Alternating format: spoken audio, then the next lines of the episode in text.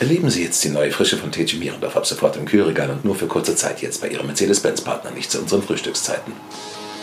Wer weiß.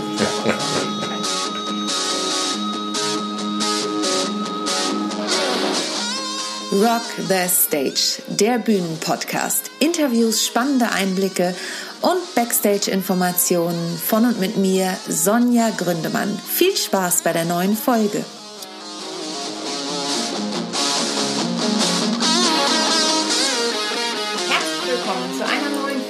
Von Rock the Stage, der Bühnenpodcast. Von und mit mir, wie in der Ankündigung schon gesagt, Sonja Gründemann. Und ich freue mich riesig. Ich könnte auch sagen, ich freue mich wie ein Schnitzel. Es gibt ja auch vegetarische Schnitzel für die, die kein Fleisch mögen. Denn ich sitze heute nicht alleine hier. Ich habe einen zauberhaften Talkgast, könnte ich sagen.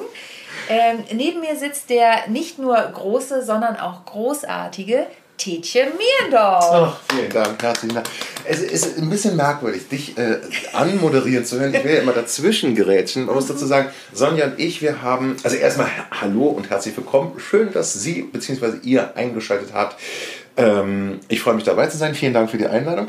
Sehr und gerne. Sonja und ich, wir haben zusammen äh, 13 Folgen einer äh, Internet-Talkshow gemacht zusammen. Das heißt, wir haben in unterschiedlichen Studios gesessen und miteinander moderiert. Und es ist ganz merkwürdig. Wenn ich Sie anmoderieren höre, will ich immer dazwischen gerätschen und sagen, ja, herzlich willkommen, schön, dass ihr eingeschaltet habt.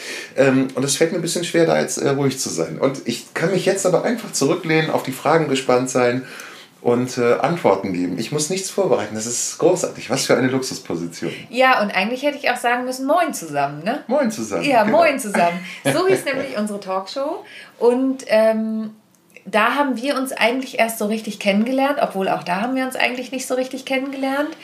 Ähm, Keine Ahnung, wer das. Keine Ahnung, wer das ist. Man muss dazu auch sagen, du kannst ja nicht so gut Gesichter merken. Ich bin jedes Mal froh, wenn du mich erkennst. Ja gut, dich hatte ich nur oft genug auf dem Schirm, also regelrecht. Ja, man muss dazu sagen, ich bin ähm, gesichtsblind. Also ich kann mir in der Tat keine Gesichter merken. Das ist äh, sehr, sehr schwer für mich. Wenn ich jetzt eine, Person habe, die ich jeden Tag sehe und ähm, das Gesicht wirklich jeden Tag bei mir an der Oberfläche erscheint, dann geht es im Laufe der Zeit. Aber wenn ich jetzt mit einer Stunde, äh, mit einer Person eine Stunde lang im Raum bin, mich unterhalte und dann vor die Tür gehe, nach einer Viertelstunde werde ich die Person auf der Straße nicht wiedererkennen. Wahnsinn, Wahnsinn. Wir, ähm, ich möchte da kurz einmal einhaken, bevor ich überhaupt den Zuhörerinnen und Zuhörern, die dich gegebenenfalls nicht kennen, was ich mir kaum Genau, vorstellen die zwei, kann, drei. die zwei, drei, ähm, noch mal kurz erzählen, wer bist du eigentlich? Aber wie hast du das denn festgestellt mit dieser Gesichtsblindheit? Ich habe das einfach gemerkt. Also äh, ich, ich habe das auch immer wieder vor allem gemerkt, wenn ich irgendwelche Filme geguckt habe oder Theaterstücke, Ja. dass ich der Handlung nicht mehr folgen konnte. Ich wusste, okay, es gibt eine blonde Frau, es gibt einen dunkelhaarigen Mann. Dann kam jetzt ein zweiter dunkelhaariger Mann dazu und eine zweite blonde Frau und schon war die Geschichte für mich völlig, Verworren. völlig verworren und ich habe es nicht mehr verfolgen können, bis ich mir irgendwann mal ähm, ja, das Wissen dazu wirklich ergoogelt habe und dann festgestellt habe, ah, eine akquirierte Prosopagnosie gibt es tatsächlich. Äh, okay. Und es leiden wirklich äh, sehr viel mehr Leute drunter, als äh, man denkt. Ich weiß nicht mehr, wie viele es sind, aber es ist doch ein nicht unbeachtlicher Prozentsatz an Menschen, die das haben, ohne es zu wissen. Die schieben es dann einfach auf Vergesslichkeit oder auf äh, Zerstreutheit. Bei mir ist das im Laufe der Zeit gekommen. Ich muss dazu sagen, ich sehe natürlich auch jeden Tag sehr viele Menschen durch den Beruf und ähm, vielleicht hängt es, auch damit, hängt es auch damit zusammen, dass das Gehirn irgendwann abschaltet und sagt, okay, bitte keine neuen Gesichter mehr. ähm, aber es fällt mir wirklich wahnsinnig schwer. Ich erzähle mir diese Geschichte von meinen Nachbarn, äh, die ich im Treppenhaus getroffen habe und gesagt habe, guten Tag, kann ich Ihnen helfen? Zu wem möchten Sie? Und die haben mich mit großen Augen angesehen und gesagt, so, Entschuldigung, wir wohnen seit zwei Jahren hier, willst du uns verarschen? Das gibt's ja das, nicht. dann, das führt immer wieder zu peinlichen Situationen, auch auf Veranstaltungen, bei Branchentreffs zum Beispiel, wo ich dann irgendwelche äh, Pro Produzenten oder Caster sehe und keine Ahnung habe, wer das ist Oh und mich wahrscheinlich schon um den einen oder anderen Job gebracht habe.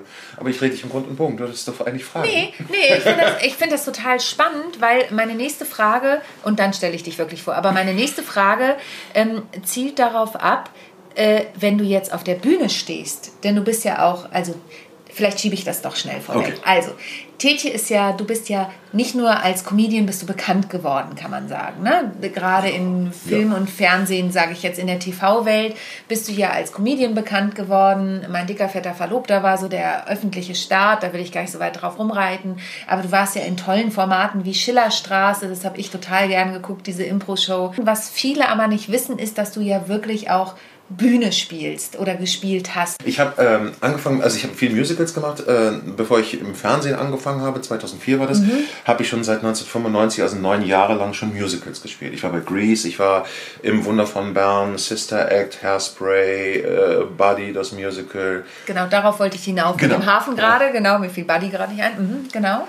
Genau, und ähm, zuletzt Shrek, genau, aber es ist auch schon wieder drei Jahre her. Mhm. Ja, Wahnsinn.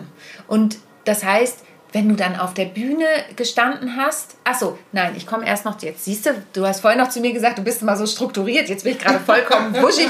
Ähm, und du bist als Sprecher unglaublich erfolgreich. Das ist das, was du, glaube ich, im Moment hauptsächlich machst. Ne? Genau. Ne? Du bist in der Sprecherbranche ganz viel unterwegs und hast mit mir tollerweise dieses Format Moin zusammen moderiert, was ich nach wie vor sehr bedauerlich finde, dass wir damit aufgehört haben. Aber die Corona-Zeit hat sich einfach jetzt auch wieder verändert. Ja. Und die Leute sitzen nicht mehr nur vorm Rechner und schauen sich irgendwelche Streaming-Formate an, beziehungsweise sind davon auch ein bisschen gesättigt. Und jetzt komme ich zu der Frage, die ich stellen wollte. Wie geht's wie dir? Machst du, wie geht's dir? Wie machst du das auf der Bühne? Merkst du dir die Bühnenwege und weißt dann, wo dein Spielpartner ist, weil im Zweifel erkennst du ihn ja nicht. Naja, ich, ich erkenne die Kostüme, aber nicht die Gesichter. Das ist ja echt der Hammer. Nein, ähm, wie gesagt, wenn ich mit den Leuten probe und dann wirklich äh, so eine Penetranz ist, so eine hohe mhm. Frequenz an, mhm. an Begegnungen, dann geht es mit den Leuten. Dann okay. kann ich mir die Gesichter schon merken. Okay. wenn ich weiß, okay, mit dieser Person werde ich jetzt ein halbes Jahr zusammenarbeiten, das Gesicht merke ich mir besser ja. mal ganz bewusst. Also du hast keine Aufkleber mit den Gesichtern in der Garderobe, um sie dir kurz vorher nochmal nee, anzugucken. Das würde mir mir auch nichts nützen, weil ich es auch habe, dass ich selbst alte Bekannte, die ich äh, schon länger kenne, mir nicht äh, von meinem inneren Auge hervorrufen kann. Also ich Wahnsinn. kann nicht sagen, so und so sieht er jetzt aus. Also ich würde ihn wiedererkennen, ja. aber ich kann jetzt nicht, wenn ich mir zum Beispiel meinen Onkel oder so vorstelle, das ist halt richtig Arbeit im Kopf, mir dieses Gesicht äh, vorzustellen. Und deine Frau und deine Tochter? naja, gut, da ist eine erwachsene Frau in meiner Wohnung und da ist ein Kind in meiner Wohnung. Da ist die Wahrscheinlichkeit, dass meine Familie ist, schon relativ hoch. Das ist, das ist beruhigend. Aber das finde ich schon, also das finde ich schon erstaunlich, weil bevor ich dich kannte, war mir das nicht so bewusst, dass es sowas gibt. Also du gehst ja sehr offen damit um. Ja. Ne? Und äh, das finde ich schon echt spannend. Aber Perfektes Verbrechensopfer. Ich, das ist echt eine gute Ausrede, finde ich. Also, wenn man auf so einen Branchentreff geht und jemanden nicht erkennt, ja, tut mir leid, ich kann sie nicht erkennen. Ich habe da eine keine Stimme. Ahnung, wer du bist. ich habe keine Ahnung, wer du bist. ähm, jetzt ist es ja so, dass du als Sprecher eben viel unterwegs bist. Wo hört man dich denn? Ah, ich werde immer gefragt, also das ist ja, die Leute fragen dann als erstes, ja, sprichst du irgendeinen Hollywood-Schauspieler, irgendjemand. Bekanntes, irgendwas, mhm. was man kennt? Und dann muss ich mal sagen so, mh, mm, nein. Ähm, und das ist dann ein bisschen schwer äh, für die Leute nachzuvollziehen, dass man wirklich erfolgreich sein kann in dem Beruf, ohne berühmt zu sein. Das, das ist, ja ähnlich wie bei Schauspielern. Genau, das ist wie bei Schauspielern, wenn du sagst, ich bin Schauspieler. Oh, in welcher Serie habe ich sie denn schon mal gesehen? Genau. In keiner. Ich bin trotzdem erfolgserfolgreich in meinem Job. Ist genau so, ne? genau. Ja. Und ähm, ja, ich spreche halt sehr viele Dokus. Ich mache viel äh, Kinderserien, Synchron, solche Geschichten. Gibt da einige Figuren. Das Problem ist, dass ich, wenn ich das produziere, oftmals auch gar nicht weiß, wie das im Deutschen heißt. Ah, lustig. Ähm, ich kenne dann halt den englischen Arbeitstitel, ja. ähm, aber habe dann keine Ahnung, wie das läuft. Und es ist dann oftmals abends so, dass wir irgendwo durchschalten und dann auch äh, auf den Kanälen irgendwie so rumseppen und dann so, oh Gott, meine Stimme, schnell wegschalten, meine Stimme, schnell wegschalten. Also, und Dokus nennt sich ja alles Mögliche. Also es können ja Geschichtsdokus sein, es können über Architektursachen sein, über Kunst, ähm, aber halt genauso Trash-Formate. Mhm. Ich spreche ein Format zum Beispiel, wo ein Mann immer wieder in kurzer Zeit äh, Riesenportionen Burger essen muss. Gerade heute habe ich wieder vier Folgen Krass. produziert. Wenn ich schaffe, in einer halben Stunde dieses 4 Kilo Steak zu essen, gewinne ich ein T-Shirt und ewigen Ruhm an der Hall of, uh, Wall of Fame. Solche Formate gehören dann genauso dazu ich habe gemacht ein paar Sachen, von denen ich weiß, dass sie hier liefen. Bob der Baumeister habe ich ah, mitgesprochen, ja. irgendwas bei, bei äh, Feuerwehrmann Sam.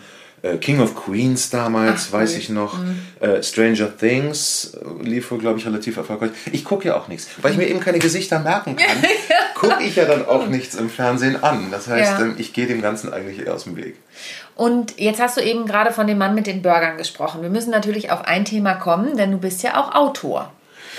Du hast ja ein Buch Ja, ich habe ein Buch geschrieben. Ich, ist man dann schon Autor? Ich glaube, heute nennt sich jeder Autor, der irgendwie mal ein bisschen was geschrieben hat. Ich, ich schreibe ja manchmal auch, dass ich Autorin bin, mhm. weil ich, äh, ich habe an zwei Büchern mitgeschrieben und also nur jeweils ein Kapitel. Aber ich habe dann irgendwann gedacht, naja, aber meine Bühnenstücke schreibe ich auch immer selber. Das sind ja auch ganze Geschichten, die könnte mhm. ich auch in ein Buch. Und Autor ist so wie bei uns Schauspielern, ist kein geschützter Begriff eigentlich. Ja. Und du hast ein ganzes Buch geschrieben. Ja, natürlich, aber gut, das, dann war ich vielleicht halt drei Monate lang Autor. Ja, oder so. Und habe dann ein Buch ich rausgebracht. Ich schreibe immerhin wieder Artikel. Aber naja, naja egal. siehst du, hm. dann bist du ja mehr Autorin als ich Autor, naja. oder? Ach, was weiß ich, ist auch ja, vollkommen wurscht. Egal. Aber du hast ein Buch geschrieben. Ich habe ein Buch geschrieben, genau. Und da äh, ging es um meine persönliche Geschichte. Ich habe ja nicht mal was ausgedacht. Ich habe ja nur niedergeschrieben, was mir passiert ist. Geht mir bei meinen Bühnenstücken auch mal so.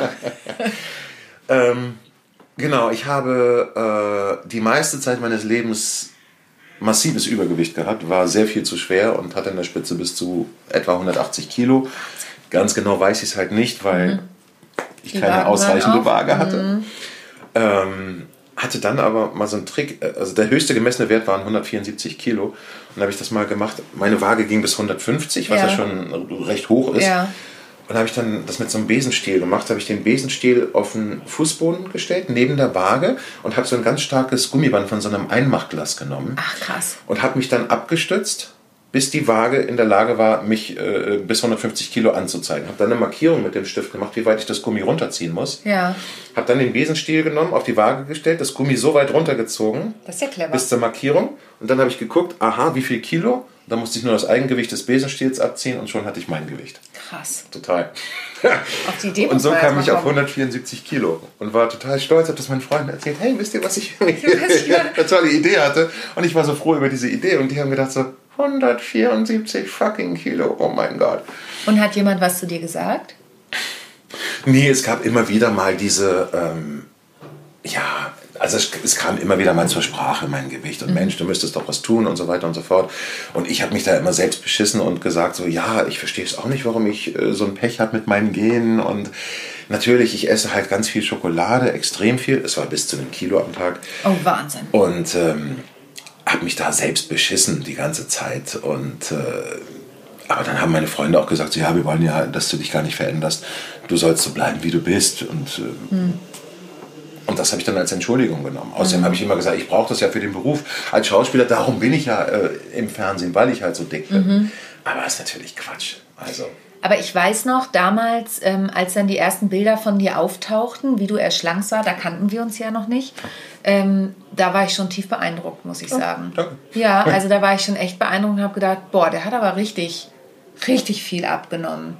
Was war dann der Punkt, dass du gesagt hast, so jetzt ist mir das egal, dass ich Schauspieler bin und eigentlich für diese Rollen besetzt werde? Ähm, ja. Was ja wirklich so ein Thema ist. Also wir Frauen tun uns ja schon schwer, die Haare ein Stück kürzer zu schneiden, wenn es um die Fotos geht und so. So ne? schlimm? Ich finde schon. Also ich mache mir da, zumindest früher, jetzt bin ich ja auch nicht mehr so in dieser Branche, aber ich war ja auch nie so tief drin, wie du jetzt drin warst. Aber es ging schon manchmal so weit. Mir wollte mal ein Arzt was im Gesicht wegschneiden und dann habe ich gesagt, nee, dann habe ich eine Narbe auf den Fotos. Also es war dann auch, seine Diagnose war auch falsch, aber ja. ähm, schon. Also ich glaube, besonders bei uns Frauen ist es, glaube ich, ein großes oh, okay. Thema mit Thema mhm. Veränderung. Aber es, was war dann der Punkt?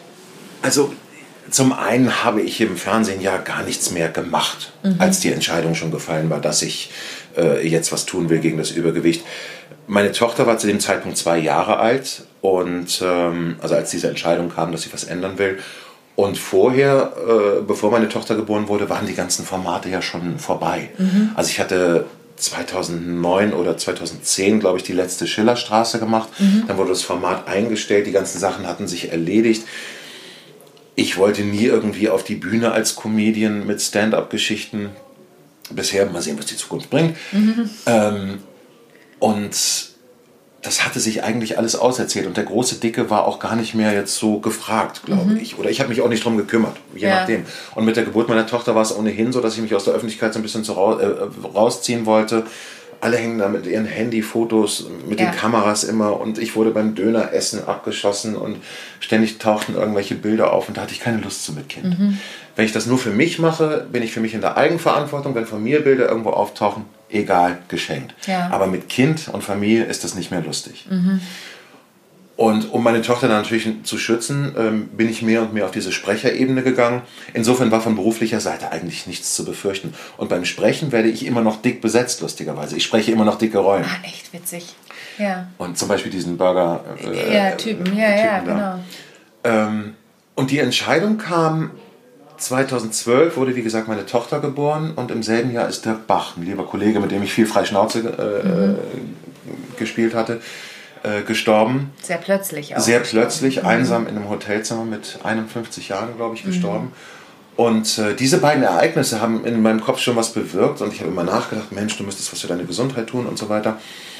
Aber zwei Jahre später erst ähm, habe ich im Internet zufällig so einen Lebenserwartungstest gemacht, bin darüber gestolpert und dachte erst so, naja Gott, das ist halt so ein Test, so ein Entertainment-Ding, machst du mal mit. Und dann kamen aber relativ viele tiefgehende Fragen. Wie viel bewegst du dich? Wie viel Alkohol trinkst du? Nimmst du Medikamente? Hast du irgendwelche Krankheiten? Wie alt sind deine äh, Vorfahren geworden? Sehr viele Fragen. Und äh, da kam dann als Ergebnis bei mir rausknallert auf den Tisch, bam, du wirst 44 Jahre alt. Also du hast noch zwei Jahre zu leben. Wahnsinn. Und das hatte mir kein Arzt bisher gesagt. Und ich hatte schon die Diagnose Diabetes, Bluthochdruck und so weiter. Asthma. Und das hat mich alles nicht dazu gebracht, irgendwas zu ändern. Weil ich dachte, okay, ich bin lieber tot, als dass ich mir ein Leben ohne Schokolade vorstellen könnte. Ich liebe ja auch Schokolade. Also ich verstehe diesen Antrieb durchaus. Ja. Mhm. Naja, und ähm, dann hatte ich halt diesen Test gemacht im Internet, 44 Jahre, und hatte in der nächsten Nacht nach diesem Test, in der Nacht zum 14. Februar 2014, einen Traum. Und da habe ich gesehen, dass meine Tochter im Park bei uns um die Ecke mit dem Fahrrad gefahren ist. Daneben lief meine Frau, die sich gefreut hat, dass unsere Tochter das endlich gelernt hat, das Fahrradfahren. Und daneben lief der Familienvater. Und das war nicht ich. Er drehte sich um und grinste mich an. Oh, Wahnsinn. Und es war so, bam, direkt ins Gesicht. Oh, krass. Und dann bin ich halt schweißgebadet aufgewacht und wusste von dieser Sekunde an, ich will nicht mehr dick sein, ich will leben und für meine Familie da sein. Und wie hast du es dann geschafft? Weil das ist ja, also der Mensch ist ja ein Gewohnheitstier. Ja, Und diese Gewohnheit hattest du jetzt 42 Jahre im Prinzip ja schon gelebt. genau. Wie konntest du dann diese Gewohnheit so schnell umstellen? Ich wollte dann Hilfe haben und äh, wusste eigentlich, ich kann es alleine nicht schaffen und habe dann ähm, bei verschiedenen psychotherapeutischen Praxen angefragt, habe aber nirgendwo einen Platz bekommen. Also keiner hat sich zurückgemeldet. Eine hat, einer hat sich zurückgemeldet und gesagt, probieren Sie es bitte in einem Jahr nochmal. Wir sind im Moment völlig überlaufen. Ähm, aber ich wusste, ich habe noch zwei Jahre Lebenserwartung, da kann ich jetzt nicht ein Jahr auf einen Therapieplatz warten. Ja. Dann war ich in einer ähm, Adipositas-Klinik, die also auf äh, schwergewichtige Menschen spezialisiert ist und die wollten mich gleich operieren. Da habe ich gedacht, aber das ist ja gar nicht der Punkt. Bei mir ist es ja der psychologische Ansatz. Ja. Wie man abnimmt, weiß ich. Ich hatte vorher schon end- endlos viele Diäten gemacht, die alle erfolgreich waren, über Ja. einen gewissen Zeitraum. Und dann wieder Jojo-Effekt. Ganz genau. Und ähm, dann habe ich gedacht, okay, ich, ich bekomme keine Hilfe, also habe ich angefangen, mich selbst zu therapieren und habe mich bei uns im Park, in dem der Traum stattfand, auf eine Parkbank gesetzt, Handy ausgeschaltet, alle, äh, alles, was mich hätte ablenken können, ausgeblendet und angefangen, über mich und mein Leben nachzudenken und was mich dazu gemacht hat, was ich war. Nämlich einfach viel zu fett. Und welche Bedeutung das Essen hat, welche Bedeutung äh, das Übergewicht hat, der dicke Bauch, schützende Mauer, ganz plakativ. Ähm, und bin da dahinter gekommen und habe mich halt wirklich auf dieser Parkbank über Stunden und in mehreren Sitzungen mit mir selbst einfach selbst therapiert. Krass. Habe einen Plan gemacht, okay, ich äh, äh, gehe jeden Tag ins Fitnessstudio und habe mir dann aber gesagt, ich muss keinen Sport machen, ich muss nur ins Fitnessstudio gehen und mich umziehen. Das war meine einzige Tagesaufgabe, die ich jeden Tag hatte. Und jedes Mal, wenn ich dann da war und umgezogen da stand, dachte ich, jetzt kann ich auch Sport machen. Aber so war so eine Hürde im Kopf abgebaut, überhaupt erst hinzugehen. Und dieser Trick hat funktioniert, bis heute. Wahnsinn. Und dann habe ich mir äh, gesagt, okay, Zuckerentzug, weil ich wusste, Zucker ist eine süchtig machende Droge. Und ähm, da muss ich durch. Und das waren die zwei härtesten Wochen meines Lebens. Also zweieinhalb Wochen hat es etwa gedauert, bis ich von diesem Zeug runter war. Und hatte richtig Entzugserscheinungen und, und fühlte mich schlecht und hatte Kopfschmerzen, fühlte mich wie ein Junkie und habe ungefiltert Sachen rausgehauen. Das war nicht schön. Mhm. ähm, dann habe ich mir einen Trainer gesucht, also einen aus meinem Fitnessstudio, der schon damals gesagt hat, pass auf, wenn du Hilfe brauchst, melde dich gern. Mhm. Und dem habe ich dann meinen Plan gesagt, okay, pass auf, so und so sieht es aus, das und das möchte ich machen, ich möchte wieder zweistellig sein. Mhm. Dann habe ich gesagt, oha, irgendwie, pff, zu dem Zeitpunkt hatte ich 164,6 Kilo gewogen. 180 war zwar in der Spitze, also ein bisschen hatte ich schon abgenommen vorher waren ja auch immer so Schwankungen. Mhm. Von 15 Kilo völlig normal. Ja, voll, vollkommen normal. Man sagt ja so, ab 2 Kilo ist es bedenklich. Ne? Schwankungen ab 2 Kilo gelten als, äh, guck mal bitte dahin, warum du so schwankst. Ja. Mhm. Und äh, der hat gesagt, cooles Projekt, macht er. Und hat mich umsonst trainiert, fast jeden Krass. Tag. Genial. Also ich Wahnsinn. danke ihm auf Knien für mein Leben. Ja. Und ähm, ich habe mich von Ärzten untersuchen lassen, also von einem Orthopäden, von einem Sportarzt, von einem Diabetologen, von äh, einem Kardiologen, hatte ich schon gesagt? Nee. nee. Mhm. Kardiologen und von einem Andrologen, also von einem Männerarzt, das mhm. Pendant zu, zu, zur Gynäkologin oder Gynäkologen. Ähm, und alle haben ihr okay gegeben, weil ich nämlich auch sicherstellen wollte, dass ich nicht irgendwie ähm, eine körperliche Schwäche habe, die mich irgendwie daran hindert, wirklich Sport zu machen. Ja. Ich wollte auch vor allem keine Ausreden mehr haben. Mhm. Mhm. Und dann habe ich halt angefangen und die ersten Kilos purzelten. Das ging sehr schnell. Ich glaube, in den ersten paar Wochen hatte ich 15 Kilo weg. Das, das ging Wahnsinn. wirklich mhm. alles sehr, sehr schnell. Und so habe ich dann im ersten Jahr 42 Kilo abgenommen. Und das war genau die Zahl. Ich hatte nämlich eine Wette mit mir auch abgeschlossen. Aha. Das Krankenhaus wollte mich operieren und deren Prognose war, dass sie nach dieser Magenbypass-Operation dass ich ungefähr 50 bis 60 Prozent meines Übergewichts verlieren würde. Ja. Über einen Zeitraum von 12 bis 18 Monaten. Also im besten Fall hätte ich 60 Prozent in 12 Monaten verloren, mhm. was 42 Kilo in einem Jahr entsprochen hätten. Da habe ich gedacht, 42 Kilo, die Wette will ich gegen die Operation gewinnen. Denn Entschuldigung, ich rede ja, Bitte, ich, äh, nee, es ist ja auch super spannend. Ich werde gleich die Frage dazu anschließen. Okay. Die ist schon im Kopf da. Denn mhm. der Arzt hatte damals zu mir gesagt, okay, die Operation hat auch Nebenwirkungen. Sie müssen ihr Leben lang Tabletten nehmen. Mhm. Okay, als Diabetiker war ich das gewohnt. Mhm. Ich hatte damals für Leute, die sich damit auskennen, äh, einen HbA1c von 11,8, also ein Langzeitdiabeteswert, was extrem schlecht ist. Ist denn ähm, Diabetes jetzt weg? Weg. Ich habe jetzt 5,5 als Langzeitwert, also einen nicht diabetischen Wert. Ich bin den Diabetes quasi los. Er ist in Remission, um medizinisch korrekt zu bleiben. Das heißt, er würde wiederkommen, wenn ich in meine alten Gewohnheiten mhm. zurückfalle. Mhm. Ähm, und äh, also wie gesagt, ich hätte ein Leben lang Tabletten nehmen müssen. Ich hätte nie mehr äh, Alkohol trinken dürfen. Ich hätte nie mehr Essen und Trinken zusammen einnehmen dürfen, sondern immer mit einer Pause von 30 Minuten. Es kommt zu spontanen Darmentleerungen und ich bin ja viel unterwegs und habe ich gedacht so. Das ist nicht so nett. Nein. Und es gibt ein zehnfach erhöhtes Suizidrisiko äh. bei Operierten. Wahnsinn. Und dann habe ich gedacht, so, Moment, das ist für mich eigentlich Beleg genug, dass eben keine psychologische Nachsorge stattfindet ja. und nur am Symptom herumgeschraubt wird letztlich. Ja. Für viele Leute ist es der letzte Ausweg, so eine Magenbypass-Operation oder andere äh, bariatrische Verfahren. Okay, alles in Ordnung. Aber für mich war es nicht der richtige Weg, weil ich wusste, es ist eine rein psychische Geschichte. Und jetzt hast du in dem ersten Jahr 42 Kilo abgenommen. Insgesamt hast du wie viel abgenommen? 68. Wahnsinn. Und jetzt kommt meine Frage, die ich da anschließen wollte. Denn wir sind ja immer noch in der Krise, in der wir uns ja jetzt auch besser kennengelernt haben durch unsere Talkshow. Du hast aber auch schon am Anfang der Krise gesagt, ähm, also diese ganzen Bühnensachen und so, das fehlt dir nicht, fehlt dir gerade nicht, weil du ja hauptsächlich im Sprecherstudio bist. Das heißt, das ging für dich ja relativ normal weiter. Ja. Und als wir entschieden haben, wir machen diese Talkshow, ähm, war das eher so ein Add-on, ähm, um uns besser kennenzulernen, um einen Talk zu machen, um dran zu bleiben. Und ähm, wir hatten zu dem Zeitpunkt ja auch eine gemeinsame Agentin, die hatte eigentlich gesagt, setzt euch hin und seid gemeinsam lustig, wo wir gleich gesagt haben, na, lustig wollen wir eigentlich nicht sein, wir wollen lieber talken. Oder findet das irgendjemand lustig also, hier? Wirklich, also äh, wir wenn man mal lacht, okay, aber eigentlich wollen wir aber seriös. Bitte wieder ernst. Ja, genau. Wir wollen seriös bleiben. ähm, aber du kanntest ja nun das Thema Krise schon, weil du ja drin warst. Und wie war das dann für dich? Jobmäßig und so war das nicht die Umstellung, aber die Fitnessstudios waren ja auf einmal mhm. zu. Und das ist ja für dich wie ein Lebenselixier im Prinzip. Oder? Ja, schon, absolut. Ähm, Was hat das mit dir gemacht?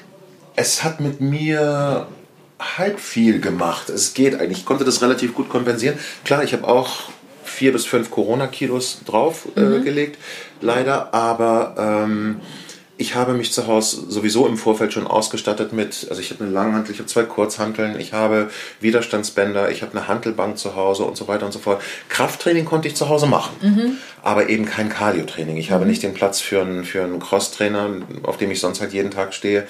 Das hat mir schon sehr, sehr gefehlt. Ich habe das versucht zu kompensieren, indem ich ein paar Mal das Treppenhaus rauf und runter gelaufen bin. Mhm. Wir wohnen in einem äh, sechsstöckigen Gebäude, sechs insgesamt. Und da bin ich dann halt 30 Mal rauf und runter. Oh, und das war krass. natürlich schon ganz schön anstrengend. Mhm. Und das mhm. Treppenhaus hat auch gestunken. das war ein bisschen unangenehm. Aber okay. Ähm, aber da hat mir wirklich nur das Cardio-Training gefehlt. Mhm. Gut, ich bin auch Rad gefahren, unerlaubterweise nach Schleswig-Holstein. Oh, war ja oh, verboten. Oh, oh. Wurde nie erwischt. Psst. Bitte nicht sagen. Und ähm, ja, aber ansonsten äh, konnte ich das Krafttraining ganz gut zu Hause kompensieren. Mhm das war okay. Mhm. Also ich muss dazu auch sagen, ich habe in der Zwischenzeit auch wieder zugenommen. Nicht nur diese 4, 5 Corona-Kilos, sondern ich habe in den letzten anderthalb Jahren 11 Kilo an Gewicht zugelegt. Mhm. Aber, Aber 11 Kilo Muskelmasse. War gerade, ja. war das vor vier Tagen auf dem, auf dem Gerät und habe mal einen Vergleich gemacht. Und ähm, man darf sich also nicht immer nur unbedingt jetzt davon verrückt machen, wenn das Gewicht hochgeht. Man muss vor allem auf den Körperfettanteil äh, achten. Mhm. Und der ist bei mir mit 13 Prozent mehr als im grünen ja. Also alles ja, cool. Super. Ja. Ähm, jetzt hast du eben gesagt, du wolltest nicht auf die Comedy-Bühne. Jetzt war ja zwischendurch mal so ein bisschen das Thema, äh, vielleicht doch auf die Bühne oder nicht. Du bist aber auf der Bühne, weil du ja als Elvis-Imitator tatsächlich unterwegs bist, oder? Ja, ach, Wie kam es denn dazu? Ja, Imitator ist ein blödes Wort. Du, ja. bist, du bist Elvis alive. Ich singe Elvis-Songs im Elvis-Kostüm. Also ein Kollege okay. hat mal gesagt, irgendwie, okay, wenn jemand Beethoven spielt, ist er auch kein Beethoven-Imitator. Ja, das stimmt. Ja, das ist clever. Ja. Und Elvis-Imitator, ich versuche nicht zu sein wie Elvis. Ich interpretiere okay. die Songs von Elvis, auch in dem Glitzerkostüm, weil das irgendwie, wie ich finde, so ein bisschen dazugehört. Ähm, Aber wie kam es dazu? Ich habe also ganz ursprünglich, ich habe ja damals mal Buddy gespielt. Ja. Äh, da habe ich den Big Bopper gespielt. Und äh, das Haus wurde 1999, die Produktion wurde 1999 eingestellt. Unfassbar, so lange schon her. Es ist schon ewig Unfassbar, her. Ne? ja. Allein schon, wenn man sagt 1900. 1999, ja. Es ist immer erschreckend, wenn die Kinder von 1990 kommen und die sind auf einmal auch schon alle 30. oh Gott, wie alt bin ich denn? Du hast einen Führerschein und wurdest du geboren? Ja, Was? Du hast studiert? Was? ja. Oder wenn plötzlich die Tagesschausprecherinnen irgendwie uh. jünger sind, äh, du denkst, sie kommen gerade aus der Kita. Ja. ja. Naja, gut, ein anderes Thema. Ja. Ähm, 1999 wurde das geschlossen. Wurde die Produktion geschlossen, mhm. um Platz zu machen für den König der Löwen. Und da hat, äh, hat das Theater uns gefragt, habt ihr Lust, vielleicht eine Aftershow zu machen irgendwie? Wenn ihr irgendwas habt an musikalischen Darbietungen, immer her damit. Und dann habe ich gedacht, ach Mensch, ich hätte eigentlich immer schon mal Lust, Elvis zu singen. Und äh, dann habe ich das vorgeschlagen, habe mir dann da eine Band zusammengestellt mhm. aus Musikern. Und dann haben wir da, na, ich glaube, eine Stunde Programm gemacht. Cool. Und das war tierisch erfolgreich. Also vom Publikum sind irgendwie fast alle da geblieben und Ach, haben das abgefeiert. Ja. Und dachte so, oh Mensch, super, das machen wir öfter. Und dann habe ich äh, in der Tat eine eigene Show daraus gemacht und habe die zuerst im Imperialtheater gespielt, im Royal-Theater, damals gehörten die noch zusammen, und äh, im Schmitz im Schmidt-Theater in der mhm. Mitternachtsshow. Und so kam es, dass ich das immer wieder auf Galas zwischendurch gespielt habe und bis heute auch immer wieder äh, mal spiele. Also auf Schiffen zum Beispiel, auf Gala-Veranstaltungen. Mhm. Und so kam das Ganze dann. Also, liebe Zuhörerinnen und Zuhörer, Tetje ist käuflich. Ne? Man muss nur genug Geld zahlen, dann kriegt man ein Tetje mit Elvis-Songs. Well, it's one for the money, two for the show. Nein. Ja, genau. Und äh, Elvis-Kostüm, wenn gewünscht. Mhm. Also ähm, überlegt euch das gut. Und wir sind auch gemeinsam quasi käuflich. Ich sage das jetzt meist nicht abgesprochen, ja, aber äh, Moderationsduos werden auch immer wieder gebraucht. Fragt uns einfach an. Wir können das auch zusammen, also nicht wir, nur Sie allein. Wir, absolut. Du hast eben gesagt, du redest mich in Grund und Boden. Das würde ich nicht unterschreiben. Wir können das zusammen. Mm, wenn sich jetzt mal wieder eine Gelegenheit ergeben würde für ein eine größere Produktion. Hättest du da Lust zu, mal wieder so richtig auf der Bühne zu stehen? Ja, schon. Ähm, mal wieder so richtig auf der Bühne mal zu wieder stehen. So, also nicht nur, nicht nur einen Abend im Elvis-Kostüm, meine ich jetzt, sondern länger. Ja, klar, schon. Ähm, ich bin da grundsätzlich immer offen. Man muss es ja auch immer irgendwie zusammenbringen mit Familie. Mhm. Ich habe Frau und Kind in Hamburg, also wo ich auch wohne, in der gleichen Wohnung, im gleichen Schlafzimmer. ähm, muss ich mal dazu sagen, sonst Gerüchte. Ähm, und jetzt woanders in einer anderen Stadt irgendwie eine Long-Run-Produktion zu machen, das ist schon sehr familienfeindlich. Ja. Und äh, in meinem Alter gibt es nicht mehr so irrsinnig viele Männer, die das mitmachen. Mhm. Ähm, All, Männer, die das, du hast ja eine Frau und ein Kind. ja. Also es gibt nicht mehr so viele Männer, die das mitmachen, sich gegen die Familie zu entscheiden und woanders hinzugehen. Richtig. Oder- Und okay. ich zähle auch dazu? Ja, ja. mhm, Gut, okay. dass du das nochmal geklärt hast. Ja, das hätte verwirren können. Also, äh, Moment, hat er jetzt Ja, warte mal, was? Ähm, Die sind ja sowieso alle. ähm, und das ja, wie gesagt, es gibt nicht mehr so viele Männer, die das mitmachen. Ähm, und meine Familie würde das, glaube ich, auch nicht mitmachen und ich auch nicht. Also jetzt nach Stuttgart zu gehen, es gab mal das Angebot oder auch nach Essen mal zu gehen. Ähm, das, das kann und möchte ich nicht tun. Ich möchte nicht auf die Familie verzichten. Und darum ähm, ist es nun ideal, dass Hamburg die drittgrößte Musicalstadt der Welt ist, dass hier einiges stattfindet. Ähm, aber wie gesagt, ich bin ja als Sprecher eben auch ausgelastet, habe da gut zu tun, mache gerne meine Galas. Also ich würde jetzt, na gut, ich habe auch zwei Jahre Wunder von Bern gespielt, das ging auch. Aber es ist schon, schon ziemlich belastend fürs Familienleben. Es aber es macht auch. Spaß. Also es zieht mich schon immer wieder auf die Bühne. Ich verstehe das vollkommen. Also ich bin immer ganz froh, dass ich meine Stücke im Prinzip einen Abend spiele oder vielleicht auch mal zwei Abende und dann ist wieder Pause, weil ich natürlich auch oft gefragt werde, möchtest du nicht wieder mehr machen? Ich bin ja ganz viel im Bereich Business und Bühne unterwegs. Ähm, und dann muss ich sagen, es hatte so seine schönen Zeiten und vielleicht mache ich das auch irgendwann mal wieder, aber meine Tochter ist jetzt auch noch ein Stück kleiner als deine. Ähm, und ich merke jetzt schon durch Corona, ich habe letztens zu ihr gesagt, weil ich jetzt mal wieder weg muss, auch über Nacht. Ähm, und dann hat sie gesagt, Mama, du darfst nicht weg. Du darfst nicht weg. Und dann habe ich gesagt, Pübi, das haben wir doch vorher schon die ganze Zeit gehabt. Nein, du darfst nicht weg. Also ich merke, was da passiert und muss auch sagen, dass für mich persönlich diese Corona-Zeit auch wirklich diesen Vorteil hat, dass diese Digitalisierung noch ein Stück weiter Ja. fortschreitet. Ich meine, du, du bist hier in Hamburg in den Studios auch die ganze Zeit unterwegs gewesen, kein Problem mit Corona-Abstand. Du bist, hast auch zu Hause ein ausgestattetes Studio. Ne? Genau, ja. Du nimmst ganz viel zu Hause auf. Und da muss ich sagen, gefällt mir das jetzt schon auch ein Stück weit. Dass ich meine, du siehst es ja hier, mein Büro hat sich etwas verändert mit Scheinwerfern und Co. Also, dass ich mehr Online-Trainings machen kann und so. Das finde ich schon ganz gut. Und wir haben ja in Hamburg wirklich Glück gehabt mit den Aufnahmestudios. Äh, in Berlin zum Beispiel wurde die ganze Corona-Geschichte in den Anfängen nicht sehr ernst genommen. Im Gegenteil, die haben noch eine Corona-Party gemacht, eine Ach ganze Gott. Branchenparty in? Berlin, Oh Gott, oh was zur Folge hatte, dass irgendwie die halbe Branche infiziert war Oh und die Studios alle über einen längeren Zeitraum geschlossen werden mussten. Und das war in Hamburg zum Glück nicht der Fall. Ähm, aber wir sind ja auch in einer komfortablen Situation. Ich sitze im Aufnahmeraum, der Tonmann sitzt im äh, äh, Regieraum und der Regisseur oder die Regisseurin war meistens über Skype zugeschaltet. Und das hat recht gut funktioniert. Ja. Ist jetzt kein Modell für die Zukunft, weil äh, die Regie vor Ort natürlich immer noch besser ist, gar Klar. keine Frage. Aber es hat funktioniert und es funktioniert noch immer. Wir sind da ziemlich sicher und ähm, das hat sich bewährt. Also München und Berlin waren lange Zeit geschlossen und wir in Hamburg haben da wirklich Toi, toi, toi. Glück gehabt. Ja, super. Jetzt sind wir schon ziemlich weit fortgeschritten mit unserer Zeit, lieber Tetje. Ja, die Zeit rast und ich versuche immer die Folgen, auch wenn ich so gerne erzähle und dir gerne zuhöre, nicht zu lang zu machen. Und deswegen kommen wir jetzt langsam zum Ende. Und jetzt stelle ich dir eine Frage, die ist überhaupt nicht vorbereitet und ähm, du musst ganz spontan, aber du kommst ja aus dem Impro-Theater, also hast du ja zumindest lange gemacht, ganz spontan beantworten.